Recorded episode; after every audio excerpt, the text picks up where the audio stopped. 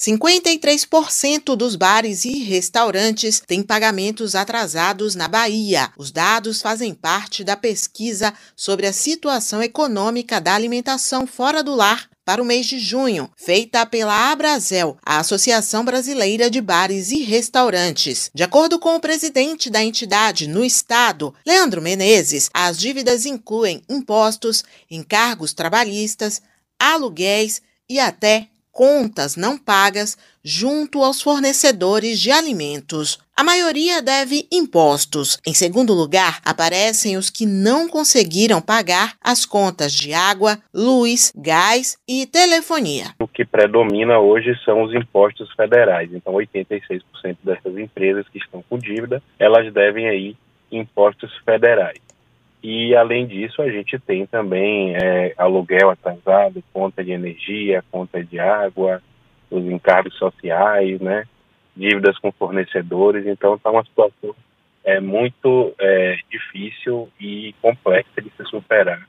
O presidente da Abrazel na Bahia, Leandro Menezes, afirma que esta situação ainda é um reflexo da pandemia. Ele diz que, mesmo nos casos em que os comerciantes conseguiram recuperar as vendas, ficou difícil administrar a dívida que já existia no período em que bares e restaurantes ficaram fechados. Aí tem um pouco das duas coisas, tá? Nessa pesquisa também, que os dados são agora do mês de junho, né? Sete em cada dez bares e restaurantes, eles trabalharam no prejuízo no mês de junho ou é, empataram, né? terminaram ali no 0 a 0, como a gente costuma chamar. Então é um número muito alto de operações que ainda não conseguem gerar lucro né, por conta de é, diversos fatores. E aí, junto é, disso, a gente tem também dívidas lá do período de pré-pandemia houveram decretos para que fossem suspensas, na verdade, as nossas atividades, só que ainda assim houve a obrigatoriedade de pagar o aluguel, né, porque o proprietário não isentou durante o período, a gente conseguiu pagando IPTU, que é um impacto muito grande, é um imposto grande para o bar restaurante. Né? Então, pagou durante, mesmo a pandemia fechada, a gente pagou. A gente chegou a pagar taxa de fiscalização de funcionamento com é, o estabelecimento fechado. Né? Então, o que foi ofertado para a gente durante a pandemia, basicamente foi né, um benefício emergencial para manutenção dos empregos e nos ajudou bastante a manter os nossos quadros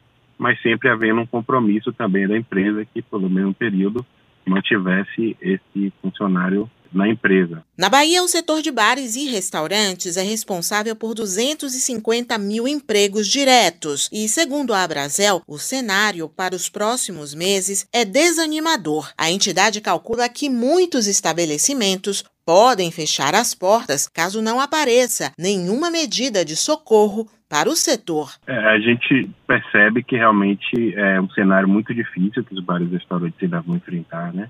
Então a gente precisa realmente de ajuda, ajuda de verdade na ponta, né? Seja com é, novas linhas de crédito para subsidiar essas dívidas que estão aí, mas que seja numa, numa, taxa pagável. Hoje temos em torno de 50, 55 mil bares e restaurantes na Bahia e é, somos responsáveis diretamente por 250 mil empregos em todo o estado. Então é um número é, significativo de emprego direto. E aí, se você contar com agricultura, né, principalmente a agricultura familiar, que é consumida muito pelos vários restaurantes, envolve né, muitos empregos diretos e indiretos, toda uma cadeia produtiva. E, infelizmente, esse cenário é, é que a gente tem vivido é assim. Está né? Na ponta o que a gente percebe é que quando um produto baixa um pouco, como a carne às vezes baixa um pouco, aí acaba tendo alta de um outro item que o restaurante consome bastante. Então a gente realmente não conseguiu reduzir esse custo na ponta. Então é uma situação que, se nada for feito, se não houver uma mudança, nós vamos ter realmente um verdadeiro colapso no, no segmento que vai, infelizmente, acabar refletindo em toda a sociedade. Suzana Lima para Educadora FM.